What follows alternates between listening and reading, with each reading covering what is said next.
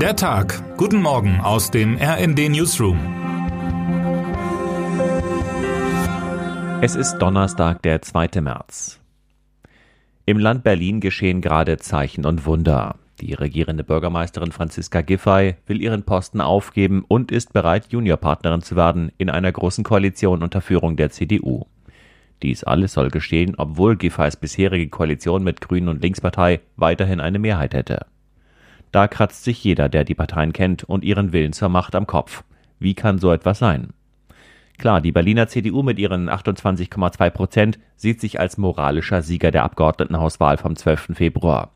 Richtig ist aber auch, dass mehr als 70 Prozent der Berlinerinnen und Berliner eine andere Partei gewählt haben. Und diese anderen Parteien haben, das ist nun mal so in parlamentarischen Systemen, durchaus das Recht, sich zusammenzuschließen zu einer Koalition, auch an der relativ stärksten Partei vorbei. SPD 18,4 Prozent, Grüne 18,4 und Linkspartei 12,12 Prozent brächten zusammen genug auf die Waage. Warum will Giffey nicht mehr? Hat sie sich über Nacht zur Moralphilosophin gewandelt? Will sie auftreten als Deutschlands neue Dozentin für Demut in der Politik? Naiven Deutungen dieser Art bleibt Christina Dunz aus dem Berliner Büro des RND naturgemäß fern. In Wahrheit meint sie, gehe es Giffey um den kühl kalkulierten Versuch für die SPD zu retten, was noch zu retten ist. Schlimmer als alles andere sei für die SPD die Aussicht auf Schwarz-Grün im Land Berlin. Dann würde die SPD nach mehr als 20 Jahren wieder auf der Oppositionsbank aufschlagen, schreibt Dunz. Von dort ist es sehr viel schwerer, wieder an die Macht zu kommen, als mit einer ganzen Reihe Senatsposten. Hinzu kommen, bislang kaum diskutiert, mögliche Interessen des Bundeskanzlers. Plant Olaf Scholz insgeheim ein engeres indirektes Zusammenspiel mit der Union in der Länderkammer? Überlegungen dieser Art böten eine ebenso hässliche wie logische Erklärung der Seltsamkeiten im Land Berlin. Ein CDU-geführtes Land Berlin würde die bereits große Macht der Union im Bundesrat stärken.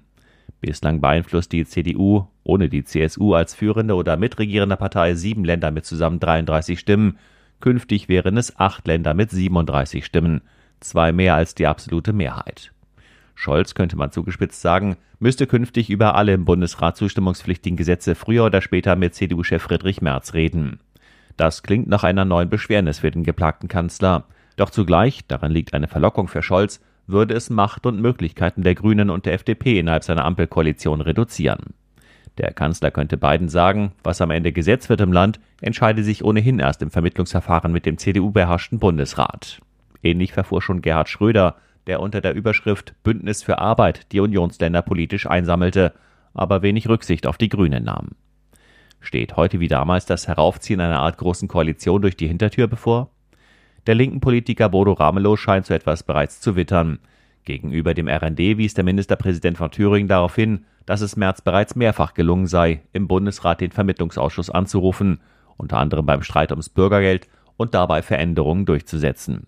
Dies könne sich bei der Kindergrundsicherung wiederholen. So verliere die Ampelkoalition im Bund Gestaltungsmöglichkeiten. Das geht über Berliner Landespolitik weit hinaus. Termine des Tages. Kanzler Olaf Scholz gibt heute um 9 Uhr eine Regierungserklärung zum Thema Ein Jahr Zeitenwende ab. Am 27. Februar 2022 hatte Scholz drei Tage nach dem russischen Angriff auf die Ukraine im Bundestag eine Neuausrichtung der deutschen Außen- und Sicherheitspolitik angekündigt. Unter anderem versprach er 100 Milliarden Euro zusätzlich für die Aufrüstung der Bundeswehr. Das Ringen um eine Regierungsbildung im Land Berlin geht heute in eine entscheidende Runde.